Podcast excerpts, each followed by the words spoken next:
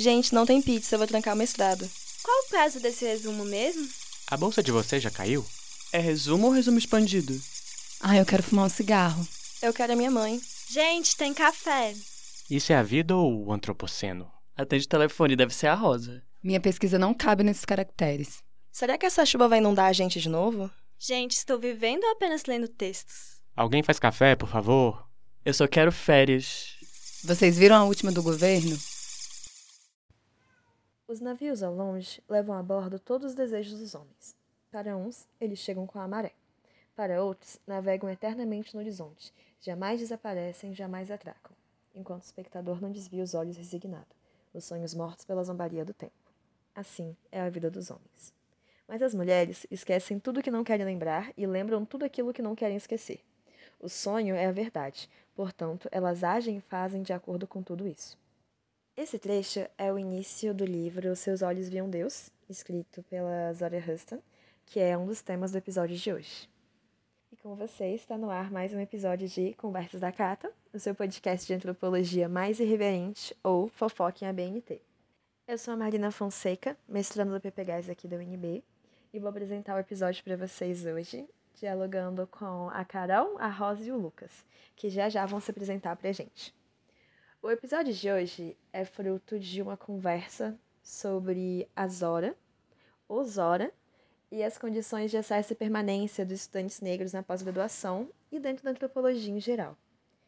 Esse episódio foi dividido em duas partes, porque o que era para ser inicialmente 40, 50 minutos de conversa acabou se tornando duas horas e meia, e aí a gente achou melhor fazer essa divisão. Então, mais para frente vai sair um outro episódio. Hoje a gente vai tratar mais sobre o que é o coletivo Zora, quem foi a Zora e a importância dela nas nossas trajetórias. Ai, nós pedimos desculpas previamente, porque alguns pedacinhos da gravação ficaram com áudio meio estranho, porque eu gravei na roça e a internet lá é a rádio. Então, algumas vezes a chamada caiu, então o som ficou um pouquinho mecânico. A gente tentou arrumar isso um pouquinho na, na gravação, mas não deu tão certo. E todas as referências que a gente vai citar no episódio, inclusive de música e uns trechinhos que vocês vão ouvir das horas no meio, vão estar tá todas explicitadas no, na descrição do episódio. Mas com vocês agora, os nossos entrevistados. Bom, meu nome é Ana Carolina, eu sou doutoranda aqui no Departamento de Antropologia da UNB. É, eu sou de Belo Horizonte e aí eu cheguei aqui em 2014 para fazer mestrado e em seguida, não tão em seguida, né? Mas eu terminei o mestrado em 2016, é, no primeiro semestre, e eu entrei no doutorado em 2017 enfim, estar tá no doutorado para mim e estar no mestrado foram duas coisas bem complicadas, né? E aí o complicado é em questões de adaptação, de não me encontrar direito nessas disciplinas, conhecer os textos, lidar com eles e não concordar, e ter um grande desconforto com a antropologia e me perguntar por várias vezes o que, é que eu estou fazendo ali. É, porque, no geral, o meu desconforto com os textos e a minha oposição a várias perspectivas do que estava sendo discutido nesses textos era entendido como uma não compreensão do texto. Então, por muitas vezes as pessoas entendiam assim, ah, ela não consegue ler e entender o que está escrito. Enquanto para mim era eu leio, entendo e não aceito o que está sendo discutido e da forma como está sendo discutida é, eu não aceito essa imagem que ainda é replicada dentro da antropologia de pensar as coisas como se negros, indígenas, gays, como se nada disso existisse, como se fosse só ali do outro lado da rua e é o lado de lá e é o longe daqui. Então, é, por todo esse tempo eu tenho me perguntado o que eu estou fazendo ao mesmo tempo em que eu acredito minimamente que a antropologia me oferece ferramentas para pensar mesmo é, mudanças e para propor mudanças, é, eu acho que assim isso é, é um, meio uma forma como eu vejo a vida, né? Se eu tenho um problema, eu tenho que resolver. Então, para mim, a antropologia é um problema a ser resolvido. E ao contrário de que de, de, muitas falas de colegas, não colegas, né, mas de pessoas que habitaram comigo o espaço da antropologia por muito tempo, é, você ainda não desistiu? E aí a minha resposta é não, porque eu não desisto. Eu não desisto porque se tem um problema a gente tem que resolver e não é só virar a cara e fingir que ele não existe. E eu acho que é um pouco isso, né? É, não sei se eu já posso entrar nessa parte, mas eu me senti mais confortável quando eu li pela primeira vez o texto da Zora. E eu me identifiquei, eu, eu li e falei, cara, peraí que eu não estou viajando sozinha, né? Falta um problema aqui. E aí não é um problema comigo, não é uma, uma, um processo de não adaptação pessoal, único, individual, mas é um problema que vários estudantes negros podem estar passando e que, assim, talvez a gente não converse sobre isso, talvez a gente não tenha tempo, tenha tempo para conversar sobre isso, porque é isso, né? É um momento, é um processo de formação em que absorve a gente e muitas vezes a gente esquece que pode conversar com outras pessoas sobre esses problemas. E aí, isso para mim no doutorado ficou mais tranquilo de, OK, eu não vou construir dessa forma, eu não tenho essa trajetória e boas. Em alguma medida foi também um, um período em que eu é, comecei a ler as críticas sobre a Zora, né? Que era justamente isso. Você não, não fala um inglês é, correto e é por uma incapacidade. E aí eu comecei a identificar nos discursos que eram direcionados a mim a processos que já tinham acontecido com a Zora, com o Mafege e com vários outros intelectuais negros que tiveram que sobreviver dentro da academia, né? E aí é muito complicado, né? É, é, complicado você entender que o problema é complicado e demorado você entender que o problema não está com você, mas que está numa estrutura que não te quer ali deliberadamente. Uma estrutura que olha para pessoas que são nativos, e aí é sim, eu estou usando a palavra nativos, porque é, eu acho que é o termo que as pessoas, por ser politicamente incorreto de utilizar quando se trata de um colega de classe, é, é o termo que, eles, que essas pessoas gostariam de falar e não falam. É um termo de, ah, tá, você, você quer ajuda? É, eu acho que você não entendeu o texto. E aí, mesmo você dizendo, não, eu entendi o texto, eu só não concordo com ele, as pessoas ainda vão te colocar num lugar de incapaz um lugar do tipo, não, você não leu o texto direito, ou você não tem a capacidade de entender. Então, lidar com antropologia e ainda estar na antropologia é um desafio que eu encaro e que ao longo dos anos eu tenho aprendido a encarar. Então é mais ou menos isso, assim, a minha apresentação longa.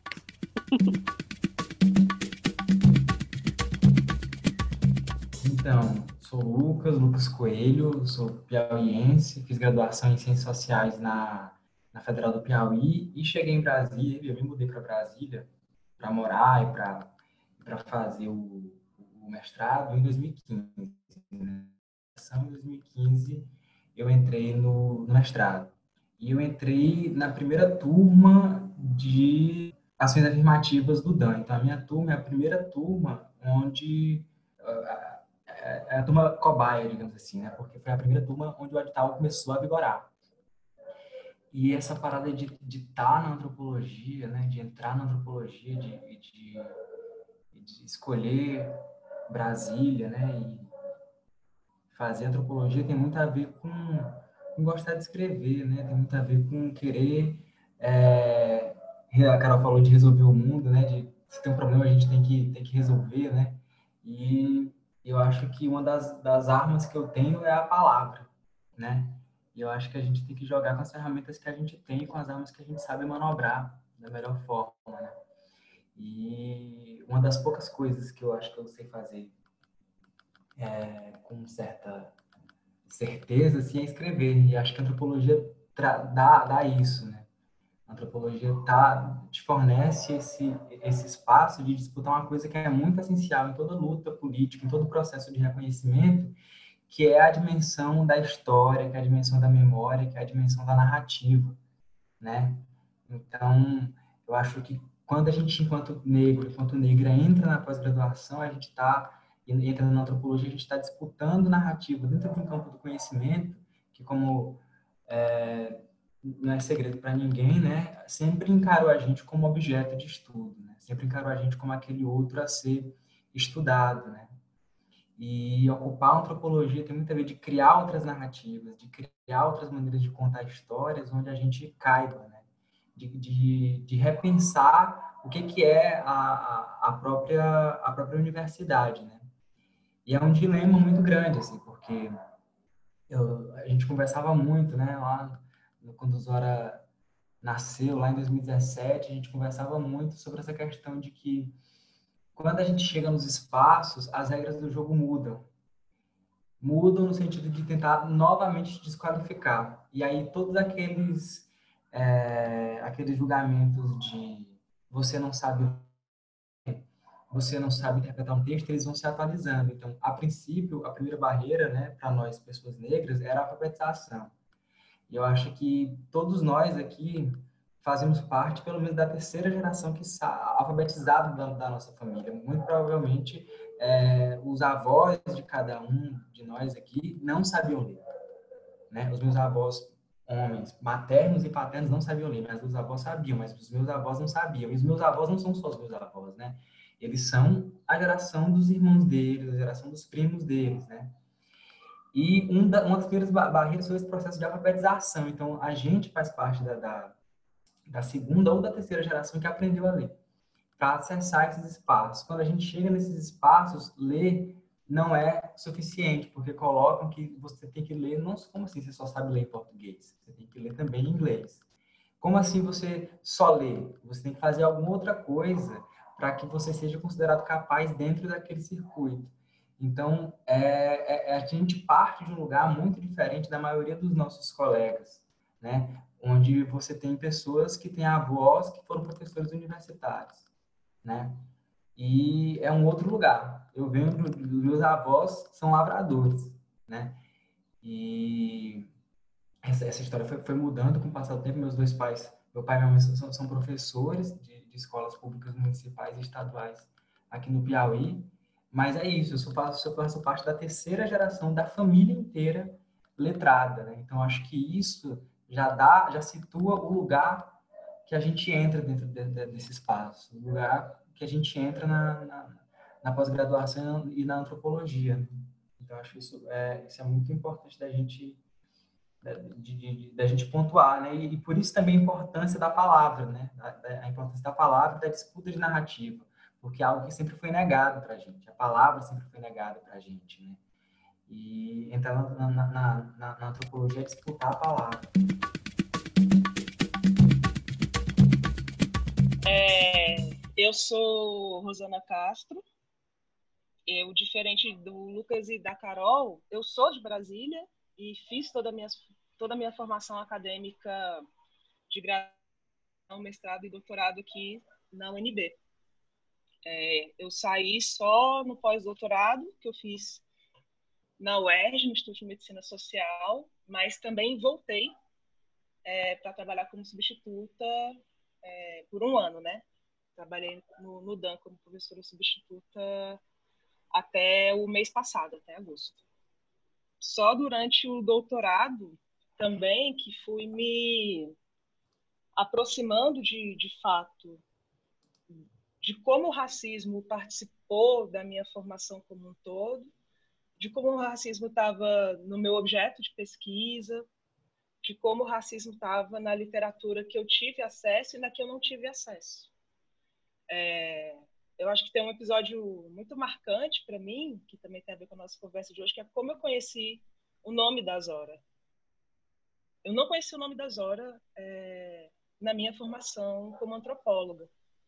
Em nenhum momento da minha formação ela me foi apresentada como uma autora a ser lida, a ser conhecida. Eu conheci a Zora porque no doutorado eu fui fazer um trampo de tradução simultânea para o Festival Latinidades, que é o festival da mulher afro-latino-americana e caribenha, que costumava acontecer aqui em Brasília até uns anos atrás, mas aí por uma série de questões o, o festival é, passou a ser realizado mais recentemente em São Paulo.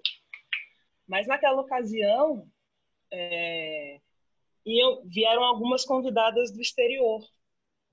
Inclusive foi a, foi a edição que a Angela Davis veio. E aí eu fiquei responsável por fazer, por, por acompanhar uma delas. Não era a Angela Davis, mas era a Catherine, esqueci o sobrenome dela. Ela era produtora de Hollywood, assim. Era um rolê super interessante, que a, porque a edição era voltada para o cinema negro, então tinha muitos produtores de audiovisual negros e negras é, brasileiros e de fora. E aí, acompanhando a Catherine aqui em Brasília, porque ela não falava uma palavra de português, eu ficava acompanhando ela durante o dia, facilitando a conversa dela com outras pessoas que não falavam inglês, facilitando também a tradução dela de algumas palestras que ela ia assistir, que não necessariamente tinham tradução para o português. E aí, quando eu, quando eu fui quando eu fui buscá-la no aeroporto, ela chegou um pouco mais cedo, e aí, enquanto a gente estava esperando as outras pessoas chegarem para encher a van, é, para levar para o hotel, ela me perguntou o que eu fazia. Eu falei, ah, eu sou antropóloga, é, falei um pouco do que eu estudava, e ela me disse, e ela me perguntou se eu conhecia duas pessoas. Se eu conhecia Henrietta Lex, que é uma personagem de um livro, que é uma mulher negra que foi, enfim, tem uma história aí no mundo da biotecnologia, e se eu conhecia a Zora. E ela ficou muito surpresa de eu não conhecer nenhuma das duas, mas principalmente a Zora, porque a Zora, nos Estados Unidos, de onde ela vinha, era uma figura que já tinha, é, mais contemporaneamente, tido reconhecimento que ela tem como autora e como antropóloga, sobretudo depois né, da publicação do artigo clássico da Alice Walker. Então, quando ela. Aí foi a primeira vez que eu ouvi falar o nome da Zora. Eu lembro que ela escreveu para mim o nome completo dela no meu caderninho para eu procurar depois. E aí eu cheguei em casa e comecei a ver vídeos ensandecida na internet, descobri a história terrível é, de, de epistemicídio né, que ela teve durante a, a trajetória dela como escritora nos Estados Unidos. E aí, ok, falei assim, cara, essa é uma autora que eu preciso, eu preciso conhecer é, e isso e, a história dela me disse muito sobre é, racismo é, dentro da, da, disciplina da antropologia. Aí, algum tempo depois, também, aí conversando com a Carol na Catacumba, comentei que eu tinha conhecido a história da Zora e aí eu conhecia muita coisa. A Carol me apresentou um universo muito maior de trabalhos é, da Zora e eu acho que é isso. Acho que nesse contato que eu fui tendo com a obra dela e aí com a Carol e com o Lucas Nakata, com o Gui também, a gente foi construindo uma série de também de reflexões sobre as nossas trajetórias, sobre o nosso entendimento também sobre a disciplina, sobre o que a gente achava importante de ser pensado, de ser dito, de ser fortalecido e que não necessariamente estava sendo fortalecido no que a gente vinha lendo, no que a gente vinha discutindo, no que, naquilo que era passado para a gente como fundamental para a nossa formação. E acho que a partir daí a gente foi, aos poucos, construindo a nossa própria amizade, é, as nossas trocas faz e aos poucos um espaço também é, de entendimento sobre o que, que a gente poderia fazer, né? É, que tipo de resposta, né? A gente poderia encontrar para nossa própria vivência é, dentro da antropologia a partir do que a gente já já vinha reconhecendo e já vinha fortalecendo em termos de relações intelectuais e relações de afeto. Só, só completando uma coisa assim, assim que eu esqueci de falar, isso que a Rosa falou me lembrou muito assim, de que eu conheci a Zora, no Zora, com a Rosa e a Carol. Assim, acho que foi a partir desses diálogos, desses encontros dessas, das nossas trajetórias que eu conheci a Zora, assim, né? nas conversas que a gente tinha, nos textos que a gente compartilhava, enfim. Então, o Zora, para mim, teve esse processo formativo muito, assim, né? De, de saber quem foi a Zora, de saber quem ela, quem ela era, o que ela fazia, o que ela escrevia, de ter acesso aos textos. A Zora também surgiu para mim no Zora. É, inclusive, eu tô gravando esse episódio sozinha, sendo que normalmente a gente grava os episódios do podcast em dupla, porque Eu joguei a ideia do episódio, por mais que a Mimi vá me ajudar na edição, na divulgação e pá, que eu falo que é um episódio muito emocional, assim, para mim, porque eu conheci a Zora do primeiro Negras Antropologias, e é por causa de vocês três, mais o Gui que não tá aqui com a gente, que eu tô na pós-graduação em antropologia, né? Que fala, ah, o coletivo Zora tá organizando Negras Antropologias. Eu, oxe, quem que é essa? E aí eu fui descobrindo quem era Zora, e que eram negras, e que tinham pós-graduandos negros, e que tinha mestrandos negros, e que tinha doutorandos negros, e que tinham antropólogos negros, que, velho, não surgiram do nada, por mais que alguns nossos pares digam que não tem muitos antropólogos negros nas ementas porque, enfim, nós não temos clássicos negros. O Zora e o Negras me apresentaram que, na real, tem sim. Quando eu descobri, então, que a Zora tinha sido orientando do, do Boas, eu fiquei, tipo, chocada. My name is Zora Neale Hurston, and uh, I'm going to sing a gambling song uh, that I collected at Boston, Florida. That's term time, term time still there. Let the deal go down, boys. Let the deal go down. Esse trechinho que vocês acabaram de ouvir é a própria Zora cantando e foi retirado do documentário Zora Neale Hurston, A Heart with a Room for Every Joy. Eu nunca tinha ouvido a voz da Zora e eu achei maravilhoso ver ela falando, ver ela cantando.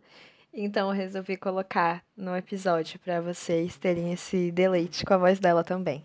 Bem, a gente falou um monte sobre a importância da Zora para Zora e para as nossas carreiras enquanto antropólogos e até para a vida mesmo, mas a gente não falou tão fechadinho da biografia dela. Então, um geralzinho para todo mundo estar tá minimamente situado. A Zora, ela nasce em 1891 no Alabama, mas ela cresce na cidade de Eatonville, na Flórida.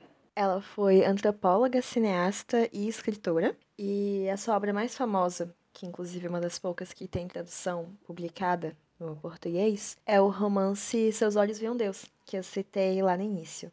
Ela foi uma figura central no movimento que ficou conhecido como a Renascença do Harlem, e é formada na Barnard College, que é uma universidade irmã da Columbia University, que fica em Nova York. Que, enfim, é meio que uma universidade irmã, porque na época não podia ter mulher em, em Columbia. Aí eles faziam essas universidades todas para mulheres, tipo a Barnard College. Foi orientada pelo Franz Boas, como foi dito é, durante o, o resto do episódio. E foi colega da Margaret Mead e da Ruth Benedict. Então, assim, é, é, quando a gente vai descobrindo a trajetória da Zora, a gente fica meio chocado de como houve todo esse processo de apagamento dela, mesmo ela tendo trabalhado e estudado junto de figuras que são tão conhecidas dentro da antropologia. Inclusive, a época que ela estava em Colômbia, ela era a única estudante negra de toda a universidade. Ela é autora também de Barracoon, The Story of the Last Black Cargo, que conta a história do último homem negro que havia sido sequestrado e escravizado, que se tinha notícia na época. E essa obra só foi ser publicada em 2018, sendo que ela foi terminada em 1931, porque as editoras falaram que não dava para publicar porque ela estava parte escrita num dialeto de negros nos Estados Unidos e não com o que seria a regra culta. Ela também fez um trabalho muito incrível sobre o folclore afro-americano na Flórida, é, sobre canções e danças das Bahamas e estudou cerimônias de voodoo no Haiti e na Jamaica. Nesse documentário que eu citei antes, é, fala que ela criou um interesse muito grande pelo, pelo voodoo, e aí acabou se envolvendo não só no quesito de pesquisa, mas se tornou adepta dessa prática religiosa. E, enfim, uma coisa antes que eu esqueça. Em alguns lugares você vai ter falando que a Zora nasceu em 1901 e não em 1891.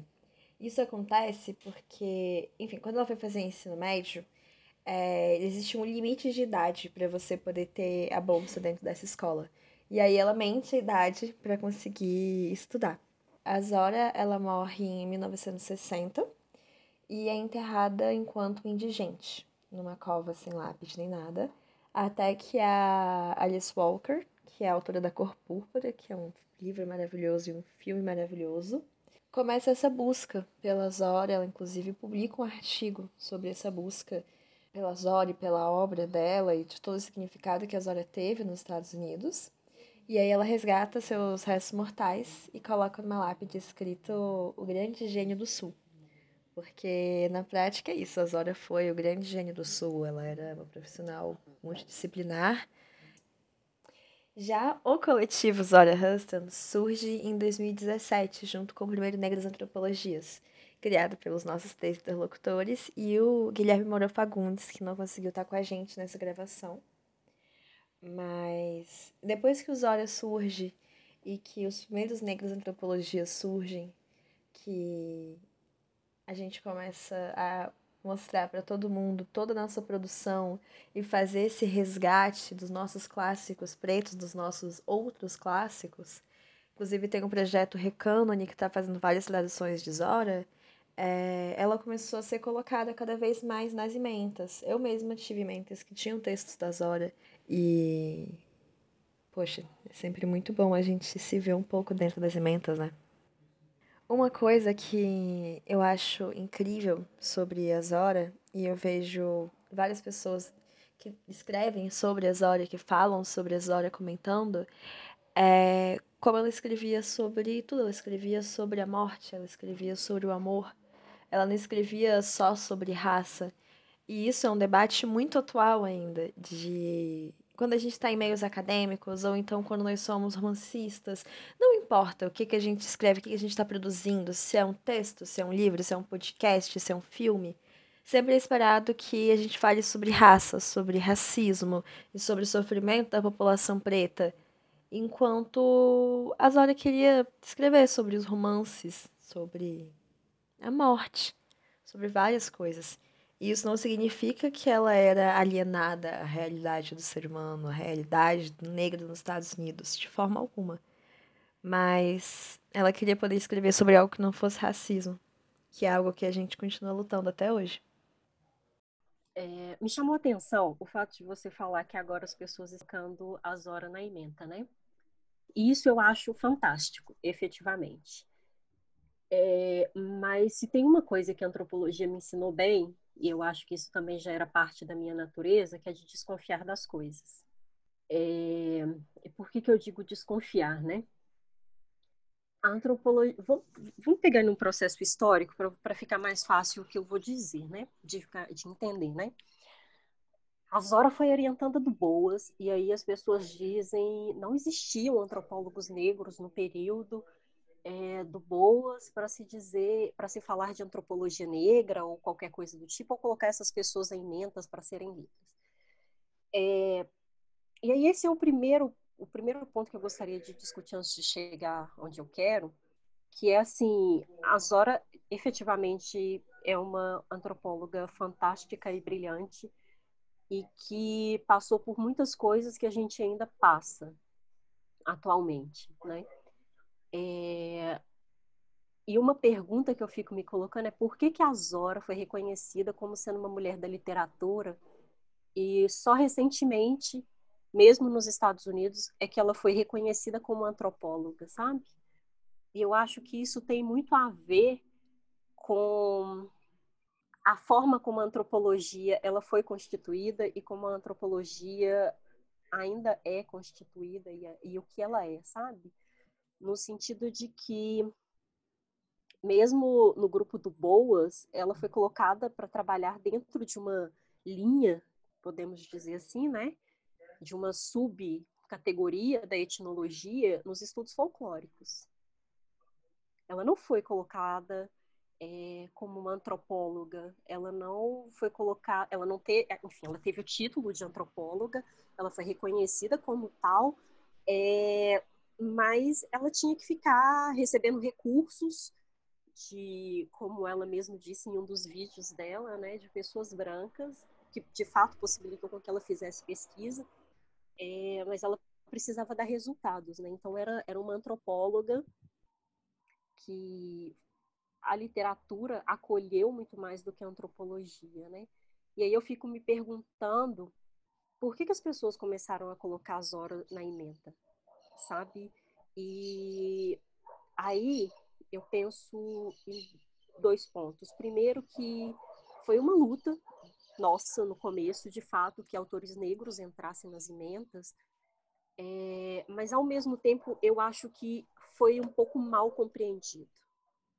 No sentido de que não é só uma luta por autores negros entrar nas emendas. Quando eu, uma pessoa negra, leio um texto e eu vejo que esse texto, embora não use a palavra raça, racismo, é, é, e que a pessoa que escreveu o texto, o autor, está pensando no, no, enfim, não quer abordar esse tema, e, e, são temas que eu vejo que são sobre raça e racismo, que deveriam ser abordados, é, essa pessoa faz uma interpretação da realidade e uma interpretação do que ela viu em campo ou na pesquisa dela. Quando eu leio um texto desses, eu sentir incomodado. É, ele pode se sentir não à vontade é, ou colocando esses textos no sentido de ser obrigatório. E aí eu acho que a questão é a seguinte: por que colocar esses textos da Zora agora? Só quando eles morrem. Nós temos que valorizar as pessoas, não, só não só quando elas morrem. Quando elas estão vivas e estão produzindo, é, é, elas têm a capacidade de falar por si mesmas. Elas têm a capacidade de falar por si mesmas. E muito me incomoda o fato da gente continuar fazendo e replicando, e aí eu, eu falo a gente no sentido de nós antropólogos, é, mesmo que a gente faça uma resistência né, contra isso, de continuar fazendo o que aconteceu com a Zora. A Zora morreu sem ser reconhecida face a face, né, como uma antropóloga, é, morreu na miséria, é, foi enterrada como indigente. E aí, até quando a gente vai tornar os nossos pesquisadores negros, ou deixar os nossos pesquisadores negros que estão vivos, serem tratados como indigentes, como como se não estivessem ali, como se não existissem, né? Então a questão não é só colocar esses textos na emenda, é, é todo um trabalho de trazer pessoas negras para ali, porque mesmo quando a gente coloca esses textos na, nas emendas, a interpretação deles pode não ser bacana, pode não, não condizer com, de fato com o que a pessoa gostaria de dizer, e com isso eu não estou dizendo que só uma pessoa negra pode entender melhor o que uma pessoa negra está dizendo, mas com toda certeza é, uma pessoa negra vai ter uma sensibilidade um pouco maior é, de entender o que a Zora está dizendo. E, e, e por uma questão de que passamos por isso, né? Somos rechaçados em vários espaços. Vemos políticas de cotas que não funcionam efetivamente em vários lugares, é, políticas de cota em que pessoas que de fato deveriam entrar por cotas não entram, e aí os artifícios são mil. Ah, uma prova não foi bem uma prova, não foi bem uma entrevista, não foi bem nisso, naquilo. Enfim, criam-se justificativas e argumentos, né, é, para que, que as pessoas não entrem, não ocupem o, o, os lugares. O Lucas estava falando de palavra, e palavra é poder, né? A gente, eu acho que nós estamos na academia para se apropriar e, e para fazer uso desse poder e tentar entrar em espaços que até então a gente não tinha acesso. Mas ainda assim, a Zora passou por isso, uma lista imensa de autores negros e de pesquisadores negros, de intelectuais negros que passaram por isso e hoje a gente continua passando por isso, né? É, a gente não tem um corpo docente razoável, a gente, negro. É, a gente pode contar quantos professores negros a gente tem na UNB. E se a gente for pegar a antropologia, isso piora muito. E se a gente pensar na antropologia a nível nacional, poxa, representatividade quase nenhuma, quase nula, quase zero. E aí a questão é: não temos antropólogos negros? Não, temos. Temos muitos antropólogos negros, muitos antropólogos bons, qualificados, mas que não entram nas universidades. E aí, às vezes, tem o seu texto, o seu nome constando na ementa, o que já é um, um grande avanço, mas não é só isso.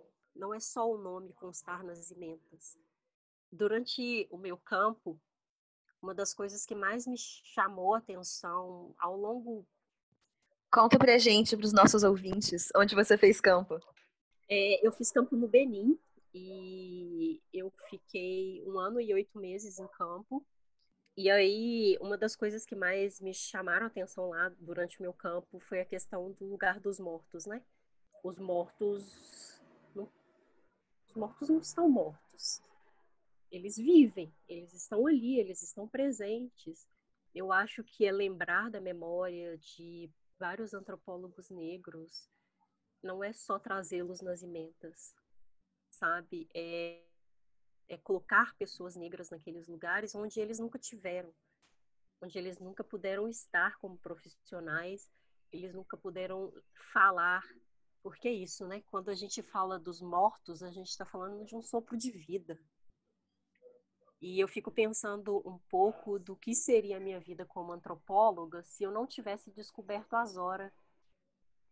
É, se a palavra dela em vida, o que ela escreveu, não tivesse chegado a mim de alguma forma, o que seria de mim? E aí eu não estou é, romantizando e nem levando as coisas para um lado figurativo, mas é para um lado real. Nos textos da Zora eu vi pela primeira vez em toda a minha vida acadêmica que eu poderia de fato ser uma antropóloga, que eu poderia de fato escrever e, e, e ser lida e dialogar com os meus pares, mesmo sabendo que ela não teve a possibilidade de, de, de, de ser reconhecida pela antropologia como tal, enquanto estava viva, né? Então, quando a gente fala de mortos, a gente tem que, é, quando, gente, quando eu falo de Zora, eu acho que é, é uma, uma pessoa morta que vive, é, é uma pessoa morta que está presente dentro da minha vida, é uma pessoa morta é, que ainda assim consegue trazer um sopro de vida e de esperança em vários lugares, sabe? E eu acho que quando surgiu a possibilidade da gente chamar o coletivo de Zora, eu acho que em alguma medida é um sopro de vida que a gente pode espalhar para outras pessoas, né? E, e, e, eu fico me lembrando muito, eu sei que eu já estou falando muito, eu já vou acabar, mas eu fico me lembrando muito da minha mãe falando comigo quando eu era mais nova, né? No papel cabe tudo, você tem que saber como colocar. E para mim, a Zora soube colocar no papel o que era ser antropóloga e todas as dificuldades que ela passou de grande medida, existe um, um, aspecto de considerar uma grande produção dos antropólogos e antropólogas negras, como a gente, o caso da Zora, ele é emblemático, ou esse discurso da inexistência, é de verificar, fazer um levantamento de quem eram os autores e autoras que produziam naquele momento, como eles eram incluídos né, racialmente, etnicamente, etc. E simplesmente afirmar que eles não existiam é muito violento. Né? É, é, é, é não é só é, apagar para para esse momento contemporâneo a existência deles, mas de alguma forma matá-los, né? matá-los de novo, porque eles existiram, mas a gente não vai dizer que eles existiram. Né? Eu acho que o caso da Zora é muito por aí, assim, é, eu lembro que eu fiquei um pouco constrangida quando a moça me perguntou se eu não conhecia a Zora, porque eu pensei assim, caraca, eu devia conhecer. Depois que eu pensando, caraca, eu devia conhecer a Zora. Porque é isso, eu acho que assim, assim como para Carol, a Zora é importante para mim. É, só muito depois, assim, de, sei lá, agora mais incluída em círculos com diálogos mais intensos com pesquisadores e pesquisadoras negras, eu vejo o quanto me faltou. É, o quanto a Zora, o quanto o Firmin me fizeram falta né? Eles me fizeram falta na minha formação. Porque durante muito tempo, as hesitações que eu tive quanto às possibilidades de, eu ser uma antropóloga, em muito estavam relacionadas ao fato é, de que todos os autores e autoras considerados referências não tinham é, qualquer tipo de similaridade com a minha trajetória, com a minha, com a minha perspectiva, com as coisas que me incomodavam é, essa questão das horas, né, de se ver, de se ver na ementa, né, isso é muito importante, a gente olhar, é um negócio que a Tatiana Nascimento sempre fala sobre essa questão dos espelhos, né, de você ter esses espelhos onde você possa se refletir e se enxergar, né, porque o, é, o ato de você se reconhecer passa por esse ato de você olhar para eles e você se vê refletido neles, né? Então, acho que ter as horas na mente, ter os autores negros, faz parte desse jogo, né? De, de, reconstituição do eu a partir desses espelhos. E eu concordo muito com isso que, que as meninas falaram, sabe? E faz muita diferença. Assim que a gente começou a discutir as horas e tal, e a pensar, a gente fica pensando que antropologia a gente não teria se os diálogos com os clássicos fossem diálogos com as horas, assim, sabe? Que antropologia a gente não teria se os diálogos com os clássicos fossem diálogos com, com o Firmin, sabe? Se a gente, que questões a gente não teria? Não só para dizer, olha que massa o que foi escrito, mas olha, esse outro ponto, a Zora não deu conta, esse outro ponto, o Firmino não deu, não deu conta, mas a gente não tem nem a possibilidade de acompanhar a construção desse raciocínio, porque eles não acontecem para que a gente possa ver esse, esse raciocínio acontecendo. Né? E a ausência da, da, da, das palavras negras, das negras antropologias nas, nas emendas, né, tá, dialoga muito com os docentes dessas, dessa instituição que já era um, um, uma realidade que tem mudado, porque cada vez mais negros têm entrado nas universidades, isso tem a ver com política de ação afirmativa, isso tem a ver com incentivo de bolsas, com as políticas de fomento e de, de fortalecimento das universidades, né, nos, últimos dez anos. A questão das horas dialoga muito com esse, com esse espaço que é segregado são as universidades, né. Eu acho que aquela pesquisa que o José Jorge fez, que já está um pouco ultrapassada, né, devem ter dados mais recentes, mas nós, antropólogos negros, não estamos entrando nos departamentos de antropologia. Quando você vai ter pessoas negras nas universidades, na área das ciências, na área das ciências sociais, elas geralmente estão em outros departamentos. Então, por que que é tão... O que que... Que medo é esse? Por que, que pessoas negras não estão entrando na, na, na antropologia, né? Enquanto docentes? Porque não se cria essa ambiência de acolhimento desse corpo, desse ser, desse eu que entra dentro da, da antropologia. Porque não é só uma questão de você colocar autores nas emendas, apesar disso ser muito importante, isso é um primeiro passo. Mas outro passo é você constituir uma ambiência em que a identidade negra possa ser afirmada sem que as relações se dissolvam. Porque às vezes na universidade eu tenho a impressão de que quando a gente se apresenta como negro e a gente coloca a negritude, de certa forma, apresenta alguma tensão racial dentro daquele espaço branco que é a academia, é, a nossa permanência naquele espaço passa a ser comprometida.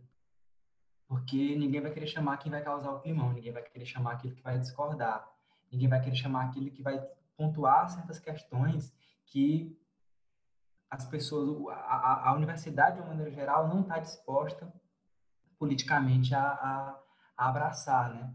E se a gente for ver, por exemplo, o Edson, o Edson Carneiro, né? Que é um antropólogo negro, também considerado folclorista, antropólogo, folclorista, e ele não entrou em nenhuma universidade da área de antropologia, né? Assim como o Edson, é, o Edson Carneiro, você tem várias trajetórias de outros negros antropólogos que não conseguem entrar enquanto docentes nos quadros isso sem falar a perseguição que esses estudantes sofrem dentro dos departamentos, né? por defenderem certos posicionamentos, por é, adotarem certas agendas de pesquisas. Então, eu acho que, além das emendas, é preciso criar essa, essa ambiência, né? essa ambiência que propicie essa produção de um conhecimento centrado no negro, um conhecimento um conhecimento centrado a partir dos corpos negros que entram na, na, na, nas universidades, né? Eu acho que aí também está uma, uma, uma questão muito potente da obra da Azora, porque a obra, a, a obra da Azora, ela antecipa é, toda essa discussão que vai falar de quem que é o corpo que está ali, de quem que é a subjetividade que está ali produzindo aquele conhecimento. Porque é a partir da obra da Azora que a gente vê que essa não existe uma, uma separação entre, entre fazer e ser corpo que ela é, não só a partir das subjetividades, né, como os pais modernos costumavam falar, mas principalmente a partir das corporalidades, ou seja, a partir do corpo no campo, a partir da minha trajetória, que tem a ver não só com as minhas conexões sanguíneas, mas também com as minhas conexões ponto principal da produção do conhecimento. Eu acho que isso a Zora, isso a traz, sabe? De trazer o corpo e a criatividade como algo principal teórico. E isso é, parecia que, é um, que era um observador completamente ali alienígena que não se colocava, né? Ou melhor, se colocava como esse olho que tudo vê, né? E que não dava as caras para que a gente pudesse, inclusive, é, dialogar com esse conhecimento de uma maneira mais honesta. Né? Então, eu acho que a Zora traz, esse, traz isso para a gente. Cara, isso me remeteu a duas coisas. Um foi uma fala que rolou no Encontro de Antropólogos Negros da RAN de 2019, que foi em Porto Alegre, que eu agora não vou lembrar quem que foi, eu tenho isso anotado em algum caderno perdido pela minha vida. Mas que no final das contas, é, por mais que a gente esteja dentro da antropologia, por mais que, enfim, estamos nos departamentos, mesmo que seja só na pós-graduação, às vezes, é, a gente nunca é encarado enquanto antropólogos, de fato, pelos nossos pares. Muitas vezes a gente é encarado apenas como o informante qualificado para a branquitude. E eu acho que é muito isso. Você falar, não querem, às vezes, que chamar a gente porque não quer uma pessoa que se posicione, uma pessoa que vai causar furdunço, vai causar um caos. Porque é isso, assim, nós somos informantes qualificados para a branquitude. Enquanto a gente está ali para ser aquele Tolkien que vai falar: não, é isso mesmo que vocês estão estudando, sua análise está correta, você é perfeito. Aí nós somos bem vistos nesses locais. No momento que a gente não está mais falando isso, no momento que a gente está falando, cara, então você está errado por causa disso, você errou nisso, nós já não somos mais bem vistos. Eu acho que eu queria frisar de novo a importância que a construção do Zora teve para mim no meu doutorado. É, eu certamente não teria conseguido, é,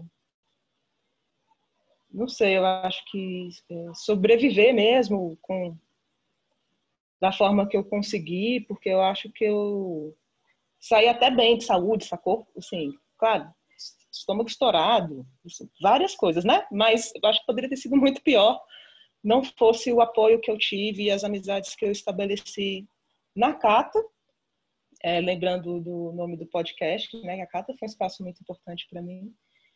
É um espaço muito importante para mim ainda, né? Tenho muito afeto, muito carinho. É, e o Zora também. Esse coletivo onde eu fiz amigos, fiz, é, consegui achar é, parceiros que pensam muitas coisas afins. A gente não concorda com tudo, mas a gente mesmo assim consegue se fortalecer. A gente entende a importância do enfrentamento do racismo no nosso trabalho, enfim, nas nossas vidas de uma maneira geral. E isso me fortaleceu de uma maneira absurda. Então, é, pelo menos eu sempre converso com, com os estudantes é, para quem eu dei aula, por exemplo, né? É, não, não se percam dos espaços coletivos, não se percam dos, né, dos, das parcerias que você estabelece ao longo da graduação e ao longo da pós, porque é, assim como o Lucas falou, né, sobre o Banzo, que a Denise é, pesquisa, o Fanon fala sobre isso, né, é, do, do, adoecimento da solidão, do, despe, do desterro, do, da separação, né, das pessoas, é, do adoecimento do embranquecimento, que é impossível, né, um embranquecimento como essa tentativa sempre malfadada, porque você é sempre preto. Então, é muito importante é, procurar lugares, procurar pessoas com quem você possa estar junto, né? Estar acolhido, se sentir mais protegido, se sentir, sentir que as suas ideias podem ser expressas, né? sentir que você pode receber um fortalecimento, um encorajamento para seguir em frente e concluir com o máximo de saúde que você conseguir. É, nossa, Rosa, valeu demais escutar. Chega a dar um alívio aqui no coração da gente, porque, porque esse momento de escrita, nossa senhora, não é fácil. A título de informação para os ouvintes, Lucas, Carol e Marina estão em processo de escrita. É verdade. Vai acabar, gente. Quando acabar é top. Ou tentativa de escrita, né? É, exatamente. É um vai rolar, vai rolar. O processo tá rolando. Até quando dá errado, dá certo, desse jeito. E, enfim, o que eu fiquei pensando, né, é da gente cultivar cada vez mais esses espaços, né, da gente estar tá sempre presente nesses espaços. Eu lembro que o Zora, para mim, foi muito importante, porque foi um ano em que eu tinha, em 2017, que foi o ano que o Zora fundou, foi um ano que eu tinha acabado de sair do, do, do mestrado e tinha entrado no doutorado. Então, eu tinha acabado de defender a minha, te, a minha dissertação e já estava encarrilhando ali um outro processo. Então, eu não queria mais saber de pisar no ICS, eu não queria mais saber de ver a cara de ninguém. E o único lugar onde eu conseguia estar presente, onde eu conseguia discutir, me engajar em projetos e pensar, no início dos horas a gente fazia também da forma como vocês fazem hoje, essa, essa parada dos encontros, e a gente sempre chamava um convidado, né? Várias pessoas, principalmente dos antigos, colaram junto com a gente. É muito bom ressaltar o nome dos antigos que estavam ali junto com a gente. A gente chamou a Gleides, a gente chamou é, a Bárbara, a Paula, a Bárbara Oliveira, a Paula Balduino, Gleides Formiga, o Pai que participou. E pensar nessas pessoas e criar uma agenda de discussões do semestre os Hora foi um negócio que me deu muita força e que me, que me fez viver, assim, sabe, na, na, naquele ano de 2017, assim, de pensar essa, essa, de criar essa agenda, né? E de criar esses, esses espaços, né? Então, acho isso muito, muito importante. É sempre bom que a gente cultive esses espaços, né? E uma coisa também que a Carol falou, que eu acho muito interessante, é que a academia e a antropologia e a nossa tese não definem quem nós somos. Eu acho que a Zora, ela, a Zora dá uma prova muito forte disso, assim. Ela era antropóloga, mas ela também era cineasta, ela fotografava, ela filmava, ela era escritora de contos, ela era escritora de, de, de, de, de romances, e sempre mostrando que essas coisas fazem da gente mais gente, assim. Você se dedicar a, a, a se engajar com o mundo de diferentes formas que não aquelas que certas instituições te obrigam a se engajar, né? E só a título de curiosidade, assim, né? Eu tava vendo uma pastoral das horas, né? Agora eu sou desses que vê uma pastoral de todo mundo. Ganhou a carteirinha de antropólogo, assim, vitalícia agora. eu tava vendo uma pastoral das horas e ela, e assim, é uma parte que não dá muito para você saber muito bem, porque você não tem a data exata de nascimento, mas enfim, nesse mapa imaginativo que eu Claro que tem, Amore! Ela é do dia mais lindo do ano, 7 de janeiro. Exa exatamente, eu sei disso, mas é porque. Ela é capricorniana. Ela é capricorniana. A minha mãe é do dia 8 de janeiro, agora eu estou chocada. É. Eu tenho uma tia, uma tia que nasceu 7 de janeiro também. Gente, Olha. esse povo que nasce 7 de janeiro é bonito, né? Eu fico é chocada. Pode ver. Pode ver que é. É um povo assim, que não pensa que ultrapassa gerações, assim, ultrapassa gerações, ultrapassa assim, a invisibilidade, a morte e o axé continua. Incrível. E essa é a Zora, né? Não dá para a gente não sabe o horário de nascimento dela, mas enfim, no horário hipotético, teoricamente, o Libra estava ascendendo quando a Zora nasceu, né? E Libra é um signo regido pela Vênus, e Vênus fala para a gente do prazer, da fruição. Eu da sou Librianja, obrigada. Olha aí, que maravilha. E aí, Vênus fala para a gente do, do, prazer, da fruição, da alegria, das artes. Então, é, é, é, as artes estavam muito presentes na vida das horas, né? Então, acho que quando a barra pesar, a gente lembrar do que, que nos dá prazer, do que, que nos movimenta, né? E sempre procurar estratégias de sentir prazer, né? Sem se culpar sem se culpar por isso, né? Eu acho que a Zora traz muito isso, né? Deixar que o prazer voa e no caso dela, principalmente a partir das artes, né? E é isso, gente. Gente, eu só posso agradecer em meu nome, no nome de toda a equipe do podcast, em nome de todo mundo do Coletivo Zora, demais mesmo pela participação de vocês aqui, por vocês fucking existirem e por vocês terem, tipo, velho, enfrentado Deus e o diabo na Terra da Seca, criando esse coletivo. E, velho, mantendo esse nosso espaço firme, pincando os pés no chão da antropologia e mostrando pra gente que o caminho existe, que o caminho tá aí. E esse foi mais um episódio de Conversas da Cata, o seu podcast de antropologia mais irreverente ou fofoca em ABNT.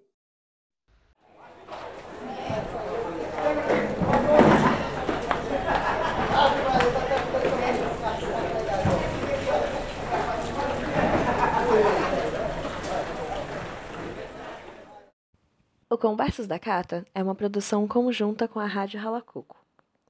Roteiro por Marina Fonseca e Yasmin Safatli. Produção, montagem, edição de som por Marina Fonseca.